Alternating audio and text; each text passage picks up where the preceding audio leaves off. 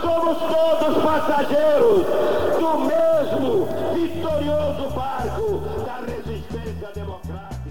A de liberdade abre as asas sobre nós e restabelece nesse país as eleições diretas para que o nosso povo possa ter o direito a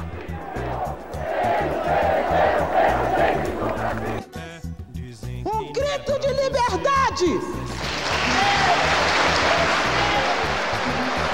O documento da liberdade, da dignidade, da democracia, da justiça social do Brasil. Que Deus nos ajude que isto se cumpra. Olá, pessoal. Aqui é Paulo Ricardo Schier e estamos começando o Café Democrático, nosso podcast sobre direito constitucional e democracia. Este é o nosso programa número 5, onde vamos conversar sobre o princípio democrático. A viagem será longa, mas não temos pressa de chegar ao destino. Pegue seu café e boa audição. Bem, pessoal, o nosso podcast, a partir de agora, começa a desenvolver alguns mecanismos para possibilitar a interlocução com o nosso público. Nesse primeiro momento, criamos um e-mail que é o café democrático podcast gmail.com. Repito, café democrático podcast, tudo junto, arroba gmail.com. Além disso, já temos também a nossa página no Facebook, logo logo estaremos no Twitter e demais redes sociais. Enfim, nossa ideia é que o podcast possa funcionar como um verdadeiro canal de diálogo. Mandem suas sugestões, suas críticas, sugiram pautas e enviem perguntas que, na medida do possível, iremos respondendo por aqui. Então, vamos para o tema do nosso programa de hoje.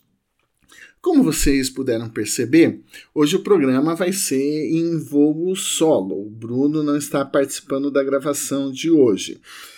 E o tema principal da nossa conversa é sobre o princípio democrático. Como vocês estão notando já, é, esse podcast ele está tentando fazer é, um percurso Uh, que toma como referência, mas esse percurso, evidentemente, ele não será linear, é a própria Constituição de 1988.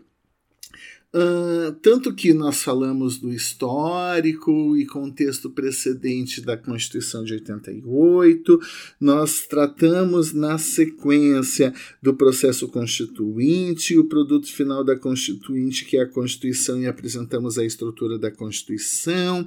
Depois disso, nós falamos do preâmbulo e da força normativa do preâmbulo, e iniciamos a análise do título 1, e dentro do título 1, nós estamos aqui nos debruçando neste primeiro primeiro momento sobre o artigo 1 Artigo 1 que começa, então, é, dentro do contexto do título 1, definindo uma série de princípios fundamentais. Esse é o objeto central do título 1, né? É a, o estabelecimento de determinados princípios, que são os princípios estruturantes no âmbito da nossa Constituição.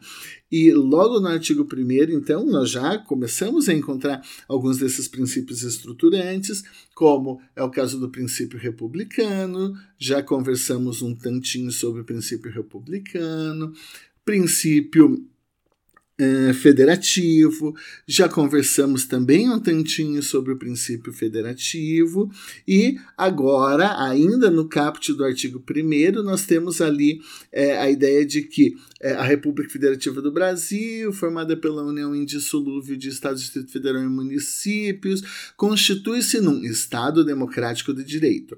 Então, para a gente entender um pouco o sentido de um Estado democrático de direito, a gente tem que falar de Estado de direito, a gente tem que falar de Estado democrático, como essas duas ideias elas se articulam formando é, um, uma espécie de um conceito autônomo, né, o Estado Democrático de Direito, que é, alguns autores aqui é, vão colocar também de uma, certa, de uma certa maneira como um Estado constitucional, um Estado é, que possui determinados parâmetros constitucionais ou uma reserva constitucional de justiça, é, de modo que, então, o que a gente vai tentar hoje é falar um pouquinho sobre democracia. E falar sobre democracia é uma tarefa um tanto quanto complexa.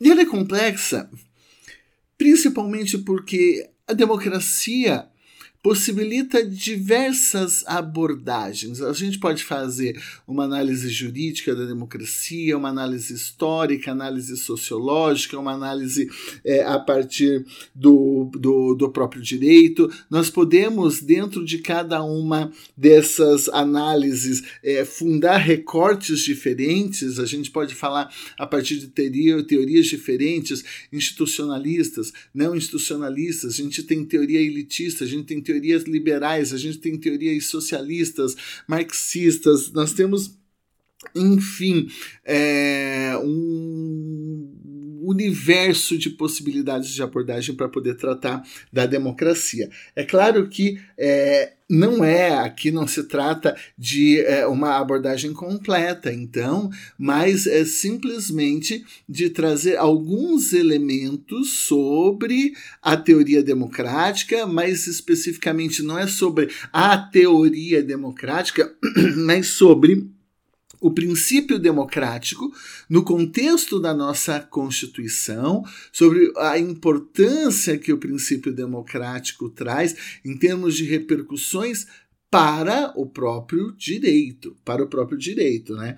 É, não se trata, portanto, de é, uma análise, uma análise que foge é, ou que fuja aqui dos objetivos, dos objetivos é, central aqui desse podcast, que é tratar, em suma, de direito constitucional e dos temas da democracia vinculados ao direito, ao direito constitucional. Então, para a gente então começar essa nossa conversa, a gente precisa precisa a partir de um beabá. Quando a gente fala então de democracia, meio que intuitivamente as pessoas pensam é, em democracia como vontade da maioria. É, acho que se a gente sair por aí perguntando para as pessoas na rua, ah, o que, é democracia? O que, que você entende por democracia? A imensa maioria vai falar que democracia diz respeito à vontade da maioria. Ok, por que, que esse tipo de afirmação, e nós chamamos essa é, ideia de democracia como vontade da maioria de princípio majoritário, que é uma dimensão da democracia, por que, que é, a democracia ela traz essa ideia aqui central de princípio majoritário? Então, é, existe toda uma fundamentação bastante complexa complexa para a gente entender é, isso daí. Essa ideia que é uma ideia bastante simples, e é claro, e eu quero deixar muito claro hoje que democracia não é só vontade, não é só vontade da maioria, né? Mas é, também é isso daí, mas é, a gente precisa entender o que está por trás disso, dessa afirmação aqui do princípio majoritário. Então, quando tratamos e falamos de democracia, nós estamos falando de um regime de governo. Exatamente por isso, o princípio democrático, ele está inserido na Constituição dentro desse contexto dos princípios fundamentais. É a definição de um regime de governo.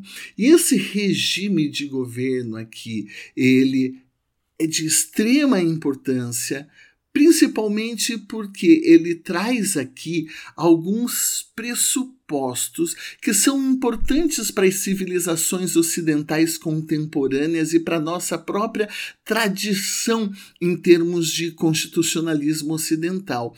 E quais são esses pressupostos? Os pressupostos são os seguintes. Robert Dahl quando vai analisar o fenômeno democrático, ele diz assim: democracia não é algo necessariamente novo. Democracia já vimos manifestações na antiguidade. Fala-se que a democracia nasceu nas cidades-estados da Grécia. Fala-se em democracia em determinado período da, é, de Roma, especificamente no período republicano. Fala-se de democracia até mesmo num contexto de idade média, quando é, se consegue identificar manifestações de assembleias e decisões através de é, assembleias é, em certos povos, é, entre os nórdicos e, portanto, é, a gente não pode dizer que democracia seja um fenômeno é, recente ou dizer que a democracia tem uma história linear, que ela nasceu na antiguidade, ela foi se desenvolvendo, foi se aprimorando e hoje nós estamos no auge de um processo democrático. Robert Dow ele diz: não, a gente tem momentos em que a democracia aparece, ela se desenvolve, depois ela desaparece se nós temos determinados é, é, momentos, então, em que nós conseguimos perceber claramente que a democracia ela não é linear. E ele diz, então, onde que a gente consegue perceber que a democracia se manifesta? E ele responde isso da seguinte maneira: ele diz, a democracia se manifesta nas sociedades em que as pessoas se reconhecem como iguais e que, por decorrência desse nós nos reconhecemos como iguais, vai emergir uma certa noção de pluralismo e por decorrência desse pluralismo, essas sociedades acabam admitindo uma certa competitividade no que diz respeito à forma de decidir e à forma de governar. Note-se, portanto, que é, a primeira ideia que a democracia é a ideia de que todas as pessoas são radicalmente iguais, ou seja, todas as pessoas na perspectiva moral são iguais. Todas as pessoas têm seus interesses, têm suas mundividências, têm suas religiões, têm suas cores, suas é, opções em relação ao que seja é, um modo bom de vida. Cada, cada pessoa entende que determinadas atividades ou valores são mais relevantes do que outros, que devem conduzir suas condutas de uma forma e não de outra. Isso varia de pessoa para pessoa. E a democracia, então, ela vai sociedade, naquelas sociedades em que é, nós admitimos que as pessoas possam ter modos de vidas diferentes, valores diferentes, que são igualmente legítimos aos nossos. Portanto, nós não tentamos aqui impor pela violência ou por algum tipo de é, modo traumático os nossos valores perante os demais, dizendo que não, todo mundo tem que viver dessa maneira, tem que escolher é, esses valores, esse modo de vida vida uh, esse determinado tipo ou esse determinado tipo de mundividência. Então, quando a, esse reconhecimento de igualdade, esse reconhecimento de igualdade. Naturalmente, o que acaba acontecendo? Essas sociedades, elas vão permitir a emergência do pluralismo né? É de pessoas vivendo legitimamente de formas diferentes. E, portanto, se nós temos este tipo de manifestação, igualdade, inclusão, participação de todos, igualdade moral que vai se projetar dentro de uma ideia de pluralismo. Então, isso significa que todos os cidadãos, de uma determinada maneira, vão poder participar do jogo político, vão poder participar do governo, vão poder participar das decisões e das escolhas públicas, de onde vem então uma certa noção de competitividade, de admitimos que nessas sociedades tenha governo, mas por conta da igualdade moral é preciso que tenha competição, é preciso que as pessoas possam discutir e trazer pautas políticas diferentes, que as pessoas possam apresentar projetos políticos diferentes, isso no contexto de uma arena pública. Então, quando nós temos é, algumas sociedades com essas características, aí sim nós vamos dizer que temos uma sociedade, ou temos condições, melhor dizendo, para a emergência de uma sociedade democrática. Não sem razão, o Robert Dow ele afirma que o maior inimigo contemporâneo da democracia não é o é, é, é, isso tem que entender o contexto que ele estava dizendo, né? É, não é exatamente as experiências totalitárias que é, o mundo assistiu em determinados períodos da história, como é, o nazismo, como o fascismo, porque no fim das contas, é, na leitura do Doll, essas experiências hoje elas não representam um, um perigo tão grande. Claro, quando Doll é, é, trator disso daqui, ele não sabia o que estaria acontecendo nos dias atuais aqui, né? Que nós é, é vemos inúmeros regimes é, fascistas e de índole totalitária é, pipocando o mundo, mundo afora. Mas a questão é que é, o, Doll acaba dizendo que é, essa não é a única forma, ou talvez não seja a principal forma, o principal inimigo é, que se coloca para a democracia, porque esse inimigo ele se contrapõe é, de uma forma clara e de uma forma explícita, falando: nós não somos democráticos. Ele diz que a guardiania é o maior inimigo da democracia. Por quê? Porque a guardiania ela acaba se colocando como uh, uma espécie de inimigo oculto, de um inimigo disfarçado da democracia. Porque na guardiania, o que, que, que acaba acontecendo? Nós falamos assim: olha.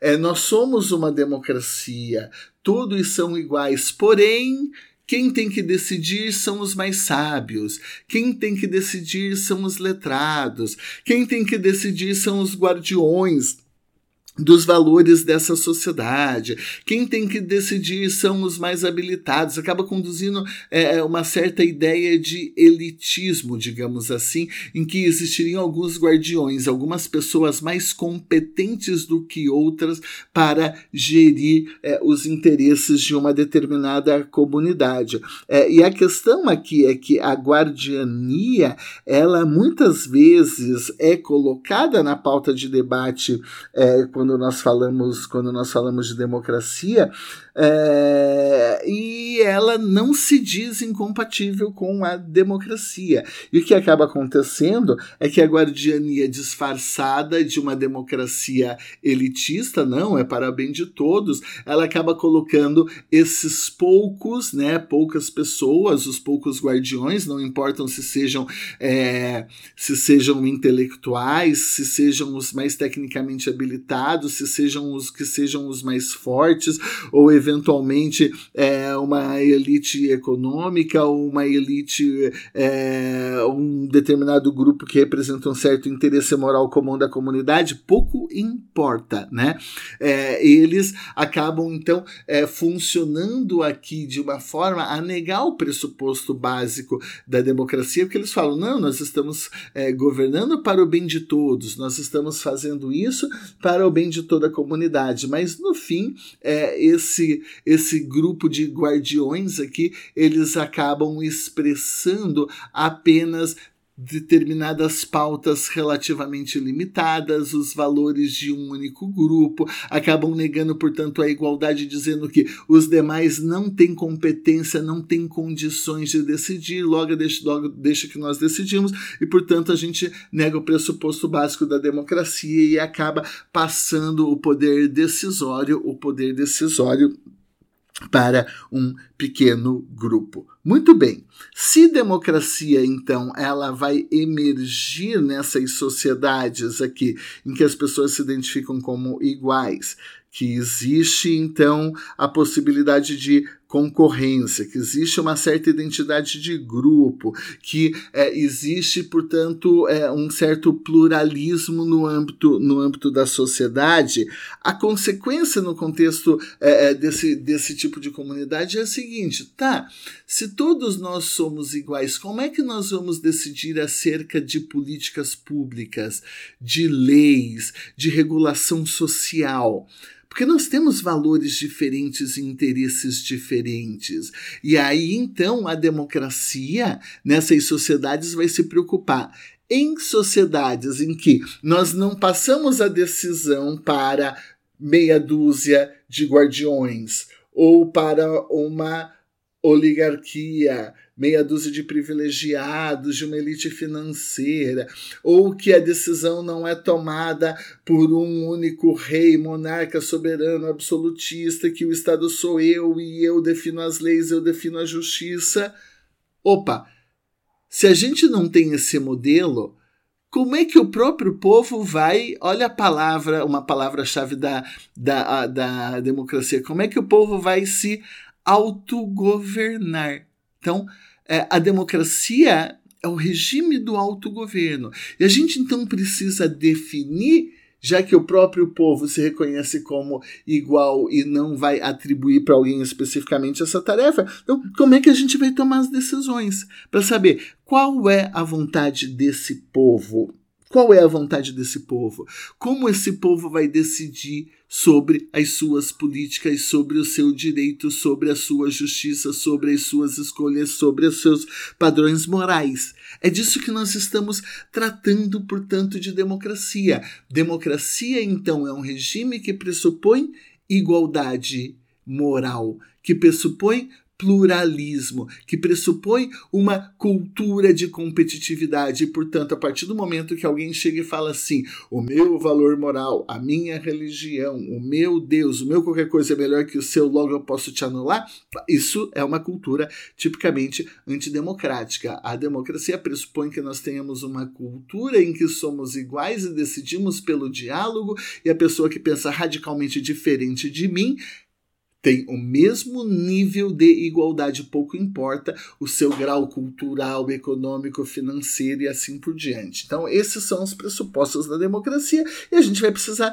definir, então, como nós vamos decidir sobre é, as questões dentro desse, desse tipo de sociedade. E é nesse momento, então, que a democracia vai se é, postar, vai se colocar é, de formas diferentes e também complementares no decorrer da história.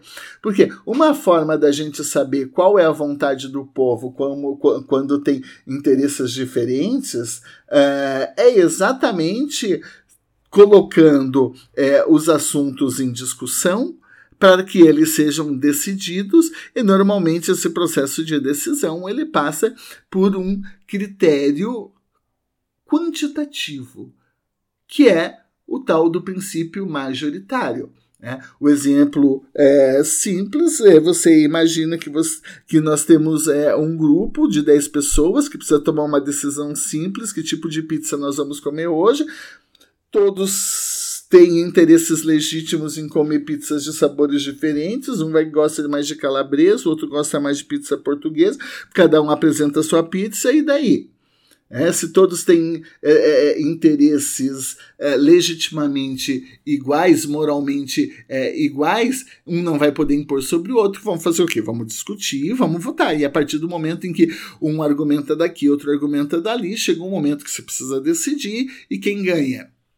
Ok, Vamos ver a maioria se convenceu do que? E daí entra a ideia do princípio majoritário. O princípio majoritário é um, uma manifestação da democracia e ela vem junto, ela vem agregada com a noção de que num determinado contexto, você tem a comunidade participando de debates, e essa comunidade participando de debates vai tomar a decisão pela maioria. E legal, então agora a gente já tem é, o beabá aqui da democracia. Bom, a gente vai aprofundar isso no decorrer dessa conversa.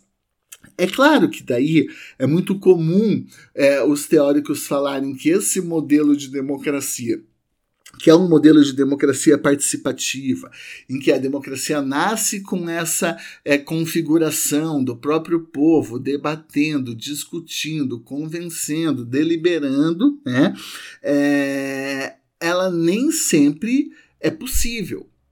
É, à medida em que as sociedades vão crescendo numericamente, em que as sociedades vão se tornando complexas, vai ficando cada vez mais difícil reunir todo mundo na praça pública, digamos assim, para discutir sobre todos os temas. É, Imagine num contexto é, em que você tem uma cidade de 5 mil, 10 mil, 20 mil habitantes, 1 milhão de habitantes, é, todo mundo tendo que se reunir para discutir. Fica impossível é, esse, tipo, esse tipo de gestão com a participação direta de todos.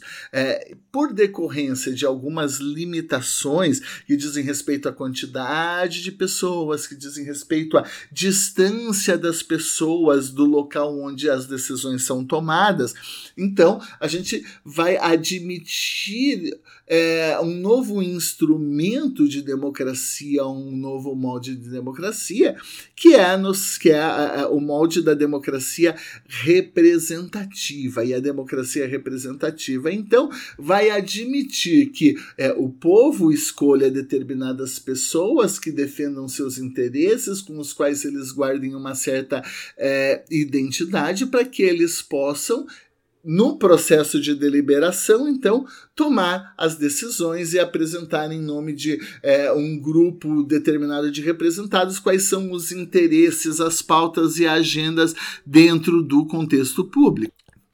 Esse, então, é o sentido da democracia representativa. Né? A democracia representativa e a democracia participativa, ambas possuem institutos que permitem a sua manifestação, a sua expressão. A nossa Constituição fala desses dois modelos de democracia. A Constituição de 1988 ela vai prever inúmeros mecanismos de democracia participativa, de democracia direta, como, por exemplo, a iniciativa popular, o referendo, o plebiscito. Ademais, a Constituição também fala da possibilidade de, é, do direito ao voto. A Constituição ela estabelece a possibilidade do cidadão participar diretamente em determinados conselhos é, de sociedades, conselhos que tomam decisões, que opinam em relação a políticas públicas. A gente tem aqui participação é, da sociedade civil em conselho tutelar, em conselho de segurança pública e de diversos outros conselhos. É, a Constituição ela ainda alberga a possibilidade de direito de reclamação, em que o próprio povo diretamente ele pode é, participar, influenciar, reclamar de políticas públicas e da prestação de serviços públicos. A Constituição ela prevê direito de ação, que também é, implica aqui na possibilidade de um direito de participação, onde você pode controlar é, determinadas decisões. É, existem é, instrumentos de amicus curiae, em suma, nosso sistema constitucional contempla mecanismos de participação popular portanto, instrumentos de democracia direta. E é claro que o mais importante instrumento de democracia direta de todos é o poder constituinte originário difuso que nós exercemos no nosso dia a dia, nos nossos debates, nas nossas conversas, nas nossas manifestações num contexto de liberdade de é, expressão, é, que é a forma mais autêntica de manifestação do poder soberano, é essa em que é, o próprio povo, na sua dimensão cotidiana, participa do processo aqui constante de construção e de reconstrução dos sentidos daqueles textos que estão colocados lá na Constituição. Isso é uma tarefa contínua. Isso é uma tarefa contínua. Tem um constitucionalista é, que explora muito essa ideia, o Peter Haberle, que fala da sociedade aberta de intérpretes, que de uma certa maneira coloca essa noção aqui de que todos nós somos intérpretes, somos aplicadores, somos construtores da Constituição, né? desde é, é, do juiz, do ministro do Supremo Tribunal Federal até o cidadão tomando cerveja no boteco é, da esquina e as participações na mídia, ou seja lá o que for, todos nós aqui é, estamos constantemente participando do debate e da construção da nossa Constituição, do nosso direito e das decisões e das decisões públicas. Muito bem. Temos democracia representativa? Sem dúvida nenhuma, né? É, nós temos aqui todo um sistema de eleição de deputados, senadores, de deputados estaduais, de vereadores, em que nós escolhemos através do exercício do direito de voto. Isso acontece também em relação ao poder executivo, em que nós é, é, escolhemos os administradores, né, vamos usar essa expressão, tanto no plano federal, estadual como municipal, prefeito, governadores, é, os os é, governadores de estado e assim e assim por diante. Tanto a democracia participativa quanto a democracia direta, elas se complementam elas se complementam. Elas se complementam porque nós não temos aqui é, um, uma questão de, num momento histórico, você tem democracia participativa ou democracia direta, num outro momento você vai ter democracia representativa. Né? Essas duas manifestações da democracia, elas convivem dentro de uma mesma sociedade, dentro de uma mesma constituição, dentro de um mesmo momento histórico histórico, de modo que a gente possa sempre aperfeiçoar aperfeiçoar o processo o processo decisório. OK. Então, nós estamos falando aqui de autogestão, nós estamos falando aqui do próprio povo em regime de igualdade tomando as suas decisões, o próprio povo, então, criando mecanismos de auto governo, de autogoverno através da discussão direta, com a participação do próprio povo, falando o que nós queremos, decidindo sobre quais são nossas prioridades, sobre quais são as políticas que buscamos, quais são os nossos projetos compartilhados e também através dos nossos é, representantes que vão fazer as leis que também dizem respeito a o que nós entendemos como sendo admissível, não admissível na nossa sociedade, o que nós pensamos em relação ao aborto, ao homicídio, o que nós pensamos em relação à criminalidade, o que nós pensamos em relação a todos os temas que dizem respeito ao nosso cotidiano, que nós não podemos tomar algum tipo de decisão direta. Isso acaba acontecendo através de uma manifestação aqui de uma democracia representativa. Tá, esses mecanismos, eles uh, acabam se misturando, né? eles acabam é, se, se manifestando de forma conjunta. Então, a questão que a gente é, pode começar a caminhar dentro dessa perspectiva. Gente, então se numa democracia a gente tem processo de decisão que envolve participação direta e participação indireta, toda decisão tomada pela maioria, em princípio, será uma decisão legítima. Mas não é bem assim. Mas não é bem assim. Por quê? Porque uh, vamos agora pensar que esse processo de autogestão, esse governo de autogestão, pode apresentar falhas. E a maioria pela maioria não vai ser necessariamente aqui um selo de garantia de legitimidade das decisões. É, e para começar com uma ideia bastante simples, a maioria nem sempre é legítima, porque a forma de decisão, a forma como você delibera, a forma como você discute, a forma, portanto, em que você chega propriamente à decisão, ela pode sofrer alguns vícios. Como assim? Vejam bem, a maioria, a vontade da maioria não é legítima só por ser maioria. Só por todo mundo ter colocado as suas opiniões e votamos. Vou citar alguns exemplos extremamente simples, extremamente simples. Se nós temos que fazer uma determinada escolha, uma determinada votação. E eu vou contar aqui uma experiência que eu faço com os meus alunos de graduação. É claro que é uma, é, é, é uma brincadeira, mas ela é, dá conta um pouco do que eu quero passar para vocês. A minha experiência fala assim: ó, nós vamos fazer uma viagem, eu falo para a turma, e vocês têm que escolher então para onde nós vamos. Se nós vamos para Colombo ou se nós vamos para o Havaí. Então vamos fazer a votação. E quando a gente faz essa votação, é, quase que por unanimidade ganha o Havaí.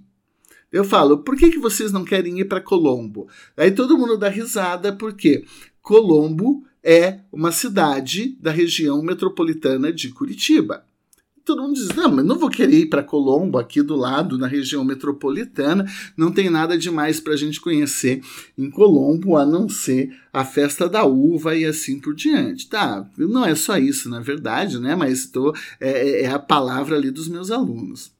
Uh, eu digo assim, mas gente, eu não estou falando de Colombo, na região metropolitana de Curitiba. Eu estou falando de Colombo, capital do Sri Lanka. Daí todo mundo, ah, professor, não. Então, veja, é, a gente não sabia que era Colombo, capital do Sri Lanka. Aí eu digo para eles: vocês querem votar de novo? Queremos. Daí a gente faz uma nova votação e o resultado dá diferente. Às vezes dá empate entre Havaí e Colombo, às vezes é, Colombo ganha. Em resumo, é, o resultado da votação é, ele acaba se alterando. Daí eu explico para eles. Vocês percebem que quando tomamos a decisão pela primeira vez que, que ganhou o Havaí por unanimidade, a decisão era legítima.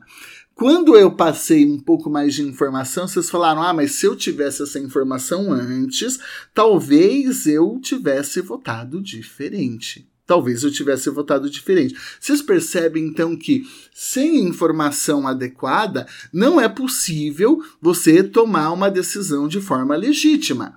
Então, a formação da vontade majoritária demanda o quê? Direito de informação. Direito de informação é, quanto mais informação você tem, quanto mais nós temos um incremento informacional, mais democracia nós temos, mais possibilidade de tomar uma decisão melhor nós temos. Então, a, o acesso à informação e a qualidade da informação são extremamente relevantes para que a gente possa dizer que a vontade da maioria é legítima. Perceberam? Só que não é só isso.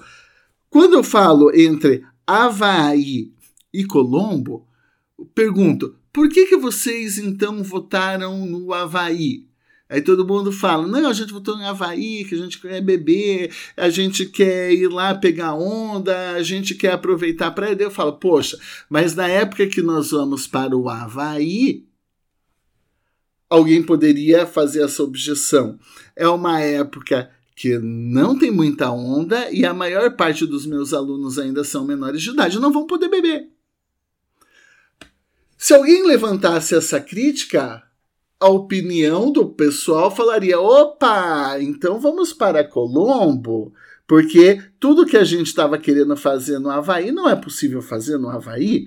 Com isso, eu mostro para eles que, além do acesso à informação, o direito de crítica, o direito de liberdade de expressão para criticar as propostas que estão na mesa, elas são fundamentais para que a maioria possa chegar a uma decisão que seja uma decisão legítima. Percebem? E não é só isso. E não é só isso.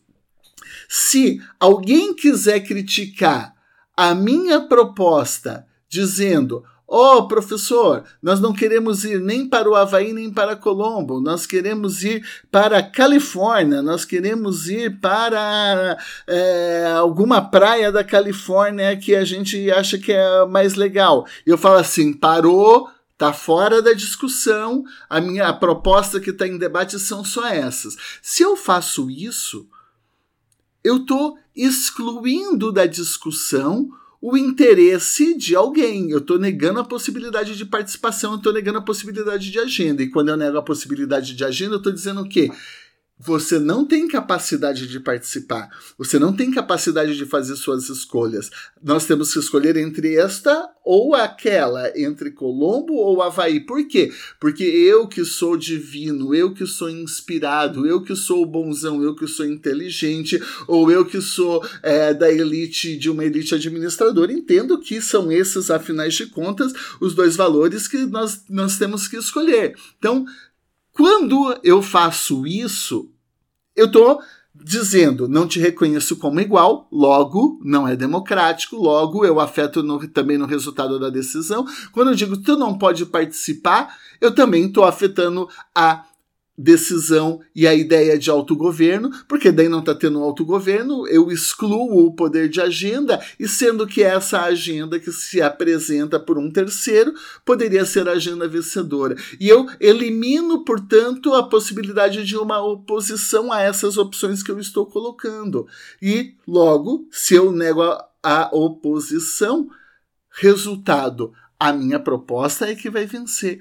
Então, a democracia através da sua expressão majoritária, através no seu processo decisório, vai pressupor que tenha, além de informação, que tenha ampla possibilidade de participação, que exista poder de agenda, que exista aqui a possibilidade de todos discutirem, criticarem e de se oporem aos projetos e às propostas que estão sendo apresentadas dentro de um determinado contexto, dentro de um determinado contexto. E por isso, então, a democracia ela pressupõe uma participação efetiva, ela vai pressupor igualdade de voto, ela vai pressupor uma plena liberdade no momento da manifestação do voto. Afinal de contas, se eu falar que é, o voto das pessoas brancas vale três e dos afrodescendentes vale um, opa, é, eu posso facilmente afetar a decisão. Ou se eu digo, só votam os proprietários brancos, né? O caso do voto censitário. O que, que vai ganhar? Só nós, nós teremos leis que só expressam os interesses dos homens proprietários brancos.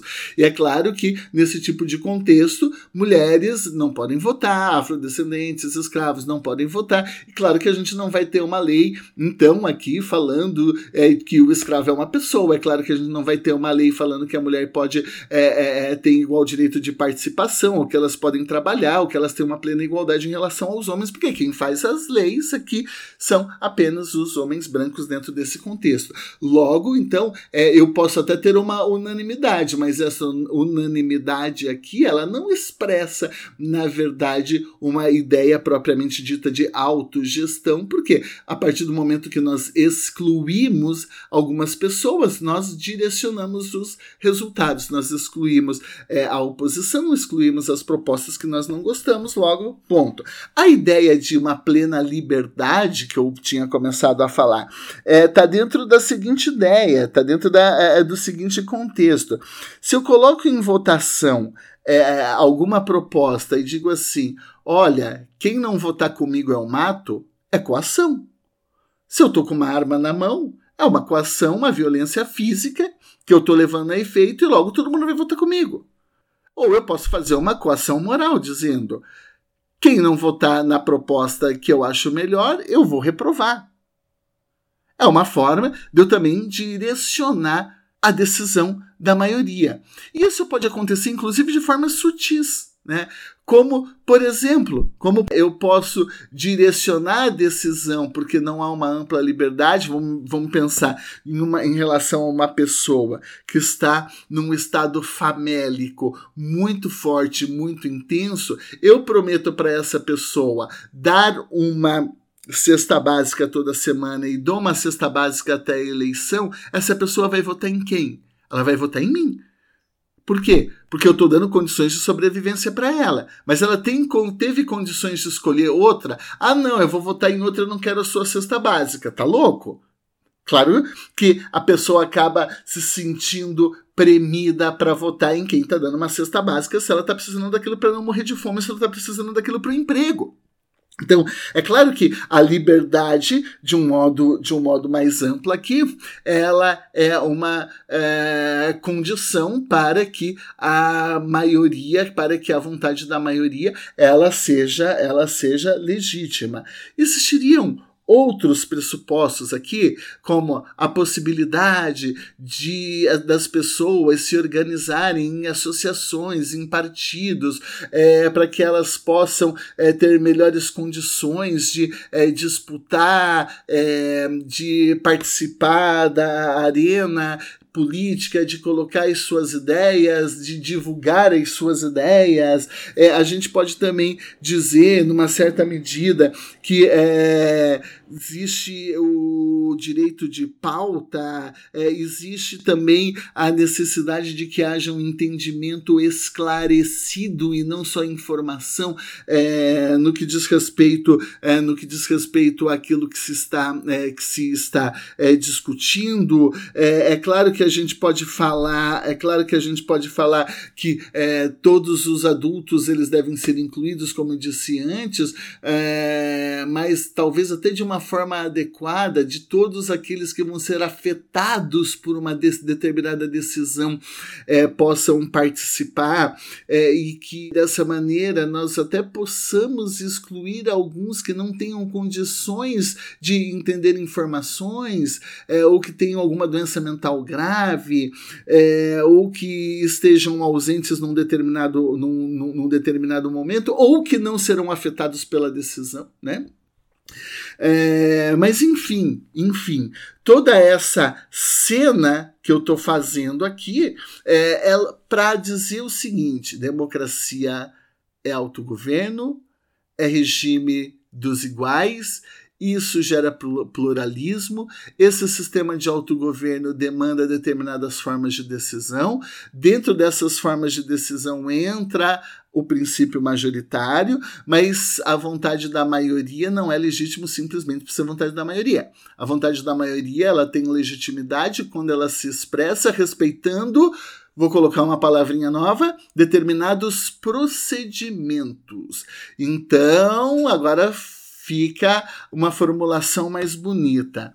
Existem procedimentos deliberativos para que o a decisão de autogoverno pela vontade da maioria a gente possa dizer essa decisão é uma decisão racional, não teve um desvio, todos que participaram eram livres, todos que participaram não foram coagidos, todos que participaram tiveram informação adequada e, portanto, ah, não teve um direcionamento, não teve um direcionamento dessa decisão. Se nós formos observar juridicamente quais são essas condições deliberativas, eu falei participação, inclusão de todos, liberdade, liberdade de expressão. É, eu falei para vocês que existem é, um mínimo de justiça social. Lembram? Eu disse aqui: se as pessoas estiverem passando fome, as escolhas delas é, vão, não vão ser conduzidas com plena liberdade. Tem um, meio que uma marcha sem aqui por, por trás de, dessa conversa, né? É, até mesmo até mesmo John Rawls lá com aquela ideia de acesso a bens primários. Então, é, então um nível mínimo de, de, de justiça social, é, democracia, a democracia ela vai pressupor é, direito ao voto, a democracia ela vai, vai pressupor aqui direito de oposição, crítica, blá blá blá blá blá. Tudo isso que eu estou falando, o que, que são? Direitos fundamentais. E viva! Então o que, que a gente pode dizer aqui? Direitos fundamentais são condições da democracia. Direitos fundamentais são pressupostos da democracia. Ponto. Isso é uma linha de análise da democracia muito importante, né? Que consegue enxergar uma convergência entre direitos fundamentais e democracia. Direitos fundamentais e democracia se complementam na medida em que quanto mais você tem direitos fundamentais, mais você tem democracia. Quanto mais você realiza determinados tipos de direitos fundamentais, mais legítima é a decisão democrática. Essa é uma ideia de democracia. Essa é uma ideia de democracia. Parou. Então, vamos lá. Fica muito difícil a gente dizer tal Estado é democrático ou, é, ou, ou não é democrático. É, na verdade, é, a gente tem algumas situações muito claras de estados que são autoritários, que não respeitam nenhum nível mínimo de direitos fundamentais. Isso existe até hoje. Agora, em relação à maioria dos estados e das sociedades, nós podemos falar que nós temos mais democracia ou menos democracia? Ou que a democracia tem uma qualidade maior ou uma qualidade menor, mas dificilmente a gente vai poder falar que ah, tal Estado não é democrático. É, até mesmo, é, sei lá, ah, vamos pegar a Venezuela, ah, mas na Venezuela é democrático ou não é democrático? Depende. Tem direito ao voto? Tem. Então é democrático. Tem imprensa? Tem. Então é democrático, mas a imprensa não é livre. Ah, então não é tão democrático assim. Tem eleições regulares. Ah, então é democrático. Mas a oposição é reprimida e é presa. Vocês percebem? Ah, tem participação popular, o povo vai para a rua, ele, beleza, é uma manifestação democrática, mas os opositores acabam sendo presos, acabam sendo reprimidos.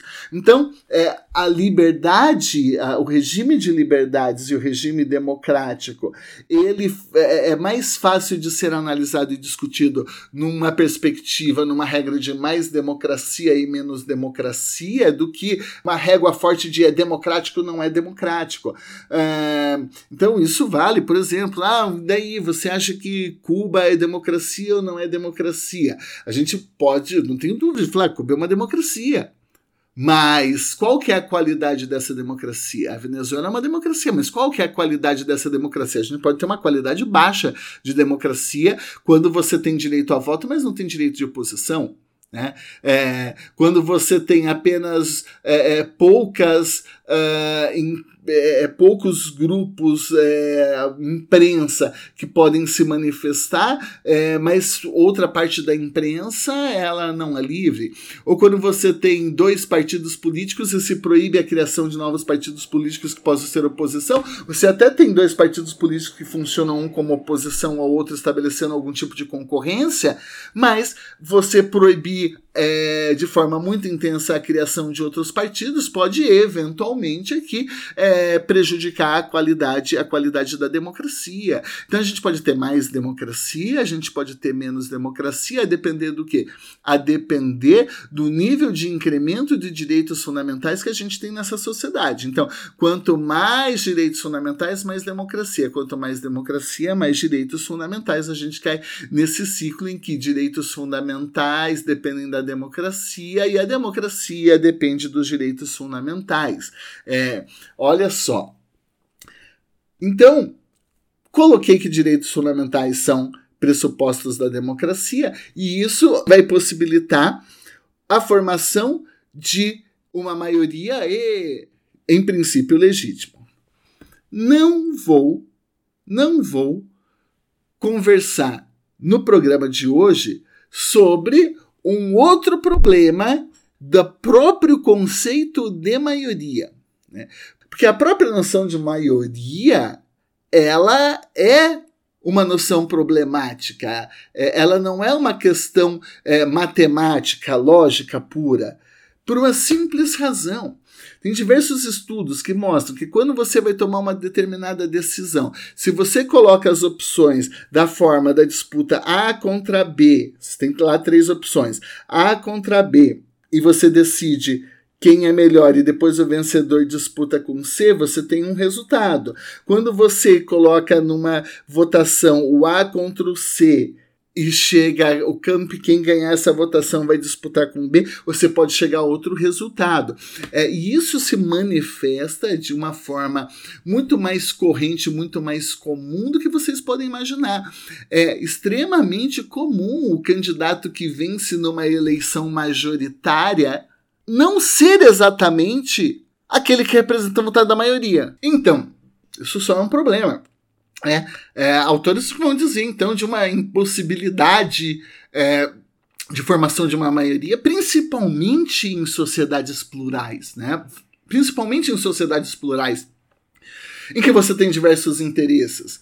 Basta ver os últimos processos eleitorais, não só da última eleição, mas da penúltima, mas da penúltima eleição, que é, muita gente votou no candidato vitorioso da última eleição, mas na verdade não queria ele. É, ele simplesmente não queria o outro candidato, não queria o candidato da oposição que acabou perdendo. É, além disso, é, quando a gente fala assim, ah, quem votou no Bolsonaro? E você vai ver que tem gente que votou no Bolsonaro porque ele representa, né, você, claramente vamos usar esse exemplo, porque ele representa uh, a possibilidade de um projeto autoritário, porque ele é do exército e a gente é a favor de intervenção militar já, e somos contra a democracia, e o candidato que não gosta de democracia é o Jair Bolsonaro. Então tem gente que votou nele por conta disso. A favor de uma intervenção de um regime mais autoritário, de um regime mais duro. Teve gente que votou no Bolsonaro, porém, que é a favor da democracia. Porém, eu não quero o PT. Outro grupo votou no Bolsonaro porque eu sou a favor da democracia, eu não quero o PT, mas acima de tudo, tô pouco me lixando para aquelas outras discussões todas. Eu simplesmente quero votar nele porque ele falou que vai liberar armas. O outro vai votar nele porque ele representa uma pauta conservadora de valores, que afinal de contas eu sou contra o aborto, eu sou contra, sei lá, é, união homoafetiva, é, eu acho que ter filha mulher é uma fraquejada, eu acho que ter filho é, gay é uma doença e eu jamais cometeria esse erro porque eduquei bem meus filhos, como ele disse, essas, é, é, essas barbaridades todas, que representam uma pauta conservadora, uma pauta conservadora. Mas esse que votou na pauta conservadora de é, eu sou contra é, união homoafetiva, eu sou contra aborto, ele eventualmente é contra a liberação de uso de armas. Ele, eventualmente, dessa pauta conservadora, ele é contra é, a intervenção militar. Da mesma forma que o sujeito que votou no Bolsonaro a favor do armamento, da liberação é, do porte de armas, pode ser a favor do aborto. Notem, que então a gente teve ah, o Bolsonaro a expressão foi eleito pelo, pelo critério majoritário? Foi mas que maioria ele representa? A, o que proporcionou a maioria dele foi uma soma de minorias. Foi uma soma de interesses fragmentados o que nos fez pensar mas afinal de contas qual é e o que é essa maioria. Por isso, então, que tem todo um outro debate que eu prometo voltar em outro programa que diz respeito exatamente a essas discussões sobre é, o próprio princípio majoritário, ainda que respeitando determinadas condições deliberativas.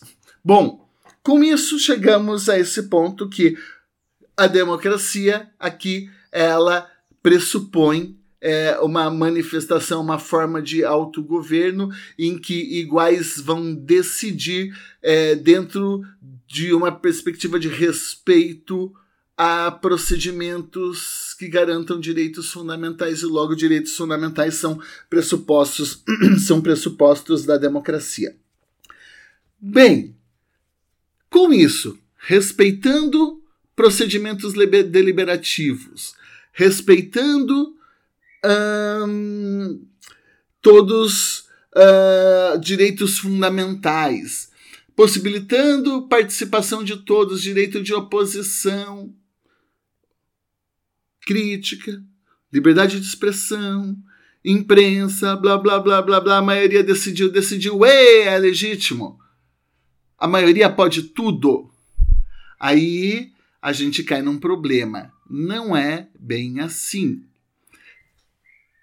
Esse primeiro momento que eu abordei com vocês, eu me preocupei o tempo inteiro em mostrar um aspecto procedimental da democracia, de como o povo decide dentro de determinados procedimentos que garantam essas condições de liberdade, igualdade, participação, agenda, veto, blá, blá, blá, blá, blá. Ok, mas ainda assim a vontade da maioria, ela vai trazer o problema de que a maioria ela pode ser autoritária a maioria, vamos imaginar, respeitando todos esses procedimentos, pode chegar e falar assim: vamos acabar com a própria democracia? E é o velho dilema: eu posso democraticamente decidir contra a democracia? Não. Isso não é possível. Então a maioria não pode tudo. Isso aparece esse tipo de problema uh, de uma forma muito intensa, principalmente no constitucionalismo um, entre a Primeira e Segunda Guerra Mundial, no constitucionalismo entre guerras. Né? E nós vamos ter inúmeras experiências totalitárias, mas com participação popular. É, quando a gente fala de, é, é, de um regime nazista, por exemplo, né? É, quando a gente fala de fascismo, é, é claro que tinham algumas é, restrições em termos de condições deliberativas, mas a gente consegue perceber que, através de uma manifestação majoritária, a gente forma um governo, a gente forma uma legislação que vai falar na sã consciência do povo alemão, que vai admitir uma purificação racial, uma higienização racial, a defesa de uma superioridade de raças, e que vai então possibilitar a criação de campos de concentração que vão colocar judeus, armênios, ciganos, homossexuais dentro de campos de concentração e levados e conduzidos à morte. E a gente diz: meu Deus, a maioria não pode tudo, tem que ter um limite para isso. Não é sem razão que papai falava: se todo mundo comer nhaca, você vai, vai, vai comer também. Para dizer, a maioria erra. Se todo mundo pular da ponte, você vai, vai pular também. A maioria erra. Porque a maioria nem sempre é racional. Toma decisões racionais. Então a gente diz assim: ah, num contexto de constitucionalismo que emerge pós-segunda guerra, precisa de algum tipo de limite para a democracia. A democracia, ainda que respeite procedimentos, não pode decidir sobre qualquer coisa. Algumas matérias e alguns valores devem estar fora ou devem ficar fora da pauta deliberativa. Porque elas representam parâmetros de justiça. Essa construção que vai se desenvolver, por exemplo, no surgimento de um novo momento do direito internacional pós-Segunda Guerra Mundial. É isso que vai acontecer também com toda uma ressignificação. É claro que se falava e existia a ideia de dignidade da pessoa humana antes do constitucionalismo pós-segunda guerra mundial, mesmo no contexto da Constituição uh, uh, uh, do, do, do constitucionalismo ali do pós-primeira guerra. Se a gente for falar e for fazer uma análise a fundo do que acontece na Constituição de Weimar ou na Constituição é, ou na Constituição do México, a gente pode é, falar não, mas a questão de uma concepção de dignidade já, já existia lá. A gente pode voltar lá no passado, mas no passado falar que já tinha uma doutrina da Igreja Católica que é, propugnava por uma ideia de dignidade humana. A gente pode falar que já na formação ali do direito é, do direito moderno, a transição do direito moderno para o direito contemporâneo, sei lá, com Puffendorf, com Grossius, a gente já consegue é, identificar e já tem uma certa fala, um certo discurso sobre dignidade da pessoa humana, é verdade. Mas no pós Segunda Guerra Mundial, a dignidade humana ela assume uma configuração diferente, um sentido diferente, né? E claro, Kant, né? Eu não falei antes, né? É, mas a partir da Segunda Guerra Mundial, a dignidade da pessoa humana assume um sentido diferente. Ela vai se vincular juridicamente, olha só, ela vai se vincular juridicamente ao discurso dos direitos fundamentais, a um parâmetro material de legitimidade, de racionalidade da lei, das políticas públicas e do Estado, de forma que ela vai trabalhar como uma espécie de limite para as decisões públicas, para deliberação pública, para a própria manifestação democrática de opa, tu não pode deliberar contra isso daí, ainda que a maioria queira, ainda que a maioria queira. E então é aqui que nós falamos que direitos fundamentais, eles são pressupostos da democracia. Mas a democracia, já que não pode, não podemos democraticamente decidir contra a democracia, isso implica dizer, eu não posso democraticamente decidir contra a liberdade de expressão, eu não posso democraticamente decidir contra a participação de todos, eu não posso decidir contra o direito de liberdade, eu não posso de, deliberar contra o direito de oposição, eu não posso deliberar contra, percebem? Então, eu falo, direitos fundamentais são pressupostos da democracia, mas também são limites da democracia. Porque, ainda que a maioria queira suprimir direitos fundamentais, isso não será possível. Isso não será racional. Então, a maioria não pode decidir contra a maioria. A maioria não pode decidir contra os pressupostos da democracia. A maioria não pode, portanto, decidir contra os direitos fundamentais, contra a dignidade da pessoa humana também. E nesse contexto é que a gente vai falar que numa perspectiva democrática, em que a democracia ela assume que direitos fundamentais são pressupostos, mas também são limites. Quando eu digo que direitos fundamentais são limites da democracia, aqui, quando eu dou ênfase nesse aspecto, eu digo democracia não pode tudo. E então eu digo direitos fundamentais são trunfos contra a maioria, ou direitos fundamentais são cláusulas contra majoritárias. E, portanto, toda vez que o Poder Judiciário declara a inconstitucionalidade de uma lei, expressão da vontade da maioria, dizendo é inconstitucional, por quê? Porque está violando direitos fundamentais ele está exercendo uma atividade contra a majoritária. É a minoria se voltando contra a maioria, falando assim: maioria, aqui, tu, aqui você foi irracional.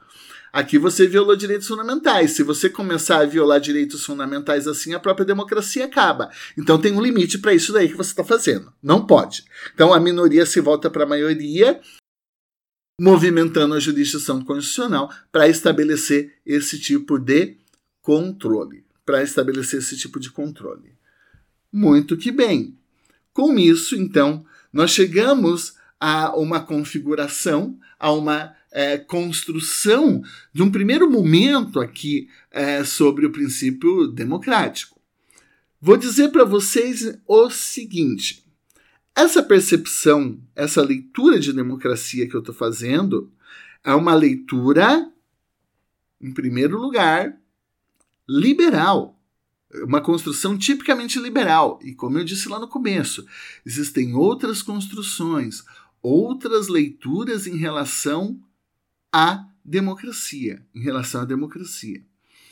Uh, além disso, é só um recorte a partir do que é, de determinados elementos que podem ser úteis e serão úteis para a compreensão do nosso sistema constitucional, porque é a partir disso que nós vamos construir é, e vamos fazer um aporte depois para tratar sobre a liberdade de expressão, sobre o direito de oposição, sobre a própria ideia de pluralismo político como fundamento da república, que a gente vai falar de sistemas eleitorais, que a gente vai falar de sistema de eleição do presidente da república, sistema de eleição de dos membros do, do parlamento, e que a gente vai falar de igualdade, que a gente vai falar de, é, em suma, é, uma série de direitos, uma série de é, institutos aqui que nós encontramos é, na nossa Constituição que buscam o que quê?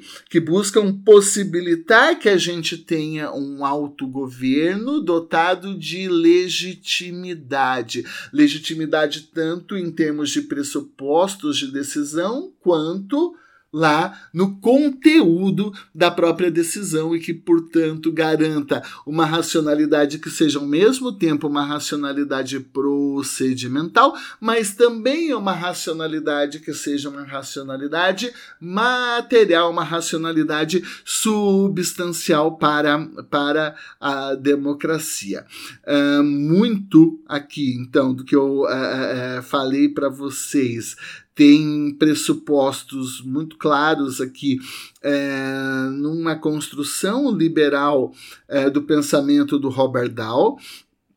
É, essas ideias aqui, é, de uma forma muito resumida e de uma forma muito traduzida para o direito, na verdade, né, elas decorrem tanto do livro da poliarquia, do Robert Dahl, que é um livro da década de 70, dos anos 70 do século passado, em que o Robert Dahl ele acaba é, rompendo com algumas, com, com algumas é, tradições de leitura da democracia é, que viam a democracia como um desenvolvimento natural das sociedades que vão então adotando o capitalismo e, e vão crescendo economicamente, né? e a democracia seria o, o, o produto final aqui, o auge de determinadas, é, é, de determinadas sociedades, tem é, é, é, é, toda uma tradição de teóricos que aperfeiçoam esse tipo de leitura evolucionista da democracia e que vão fazer tipo de revisão.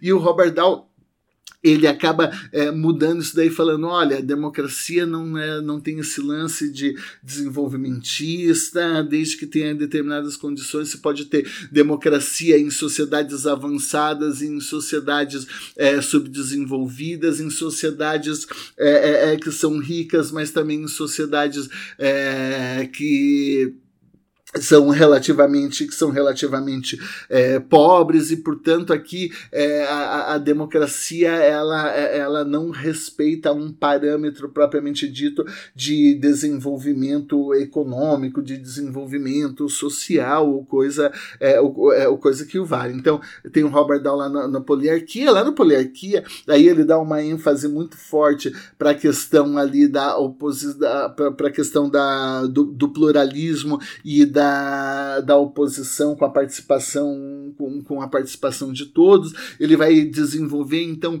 é, é critérios para a compreensão da democracia e entre aspas medição da democracia a partir de é, instrumentos institucionais que vão possibilitar a participação e disputa, né, é a expressão que ele usa, que vão permitir é, é, é, é, oposição e pluralismo, disputa e pluralismo. É, então, é nesse contexto que ele desenvolve a ideia de, de poliarquia, exatamente como um contexto ideal de democracia, um contexto ideal de democracia em que você tem um arranjo institucional, que você vai ter então garantia de inclusão de todos os adultos, que você vai ter liberdade de associação, que você vai ter poder de agenda e poder de veto, em que tá, né, ele, ele elenca ali condições para que tenha pluralismo, participação e concorrência, e, portanto, direito de oposição, crítica, não sei o que, partido de pluralidade, multipartidarismo e assim por diante. Então, ele elenca e diz assim: esse é o, é, é, esse é o ideal. E a partir dessa métrica aqui, a gente vai dizer: ah, temos mais democracia e menos democracia, democracias de maior qualidade, democracias de menor, de menor é, qualidade. Então, você você pode ter democracias, você pode ter democracias, mas as democracias que existem, elas estão longe de um ideal de democracia em que todos os requisitos estejam plenamente atendidos, que tenha plena liberdade de expressão, que todo mundo seja plenamente igual. Então você tem lá o, o, um quadro de poliarquia como um, um, um, esse quadro ideal, e daí esse quadro ideal ele vai dizer assim: isso a gente vai chamar de poliarquia, de poliarquia. Então, as nossas democracias são ensaios dessa poliarquia que a gente vai estar mais próximo ou mais distante. Claro, tem uma série de críticas, é um modelo ideal, será que esse modelo é melhor ou é pior? As mesmas críticas que se faz em relação é, a um modelo abstrato transcendental, como acontece lá na teoria da justiça é, de Rawls, pouco importa, mas é, é eu me utilizei aqui é, para facilitar um pouquinho é, do Robert Dow. Robert Dow, tanto algumas ideias apareceram aqui, tanto da obra da poliarquia, também é, ideias que ele, que, que ele apresenta de uma maneira um pouco mais simplificada no sobre a democracia, on democracy, é, e também na democracia e na democracia e seus críticos, né? Ele tem uma ampla obra, né, uma vasta obra, mas esses três livros foram centrais. É, de pano de fundo aqui, dá para perceber em alguns momentos alguma certa é, influência habermasiana quando a gente vai conversar de procedimentos ideais de deliberação e que daí, mesmo a partir desses procedimentos ideais, a gente não pode democraticamente decidir contra a democracia. Então, a, a, a questão de como funcionam os como os direitos fundamentais funcionam como limite à democracia, isso varia muito de teoria para teoria. Alguns autores vão falar assim: não, a gente só não pode decidir contra alguns aspectos é, centrais, algumas liberdades fundamentais. Não é? O problema não é todos os direitos fundamentais são limites à democracia. Né? É, é apenas um conjunto central de liberdades. Né? É, outros vão falar: não, são todos os direitos fundamentais. Então tem, existe uma série de dissensos aqui é, é, a partir disso tudo que eu falei, né? E algumas, algumas vezes aqui até algumas certas uh, noções ou abordagens habermasianas acabaram transparecendo aqui na minha fala. Mas é, essa opção aqui de abordagem que eu faço é uma opção introdutória para a gente colocar o problema, para depois a gente poder falar, é, para a gente poder criticar isso daqui, falando de uma democracia agonística, por exemplo, ou de um modelo de democracia que não pressupõe o capitalismo, que não que, que, que, que é esse modelo de democracia liberal que eu estou falando, ah, isso daí não é democracia, né? É, existem é, críticas análises bastante interessantes do Domênico Losurdo, né, é, em que ele, ele é, critica os diversos modelos de democracia liberal no contexto do capitalismo, e que ele diz, não, a democracia propriamente dita, que a gente tem é, é, é uma espécie de é, monopartidarismo concorrencial em grande parte das vezes, que são vários interesses capitalistas iguais concorrendo pelo pelo poder. Então não há é, um contrassenso, um contra, uma contraposição efetiva é, de ideias em grande parte das democracias, das democracias liberais. Então, na verdade, são só grupos diferentes de capitalistas. E, claro, a análise é mais profunda do que isso, mas só para mostrar que também existem é, é leituras é, marxistas, existem leituras das mais diversas escolas e das mais diversas tendências. Mas é, é a gente precisava começar de alguma forma. A gente precisava começar de alguma forma. Parei e vou parando por aqui a conversa de hoje, né? É, no ponto em que eu digo que direitos fundamentais são limites da democracia. No próximo programa, então, o que, que vai acontecer? No próximo programa, nós vamos dar uma ênfase a esse outro lado da democracia. Então, se eu dei uma ênfase agora na parte de direitos fundamentais são pressupostos da democracia, direitos fundamentais são limites da democracia, certo? Então, qual que é a legitimidade do poder judiciário para decidir contra a vontade da maioria? Né? Então, vejam, são várias abordagens, e é bem por isso que o podcast é Direito Constitucional e Democracia. Que a gente vai falar de democracia em diversos momentos, em diversos temas, em diferentes abordagens, para a gente tratar é, depois, quando a gente for discutir teoria dos direitos fundamentais, legitimidade do poder judiciário, a questão de funcionamento da jurisdição constitucional como um todo, como, cortes, como as cortes constitucionais é, decidem, como é que funciona o processo de debate nas cortes constitucionais e processo de, de televisionamento, é democrático, não é democrático, como é que funciona isso daí, incrementa ou não incrementa a participação participação e o controle da população. Então, veja, a, a democracia vai, vai aparecendo aqui é, e ela vai aparecer é, em diversos momentos de formas diferentes. Então, foi uma abordagem preliminar. E na próxima conversa, então, no programa número 6, nós vamos tratar, então, de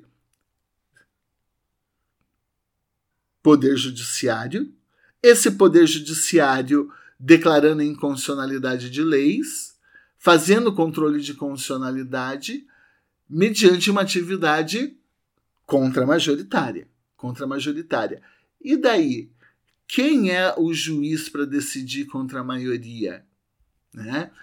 É, quem é o juiz para ser o dono da palavra sobre o conteúdo dos direitos fundamentais. Né? Será que ele é o dono dessa palavra? Como é que funciona isso? Eh, boa parte dos aspectos polêmicos da discussão democrática para o direito estão vinculados a isso, e é um pouquinho disso que a gente, então, conversa no próximo programa. Então, vamos encerrando por aqui.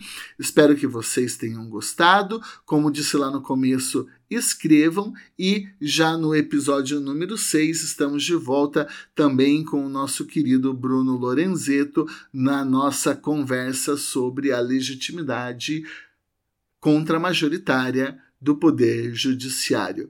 Fiquem bem. Tchau, tchau. Não posso ficar nem mais um minuto com você.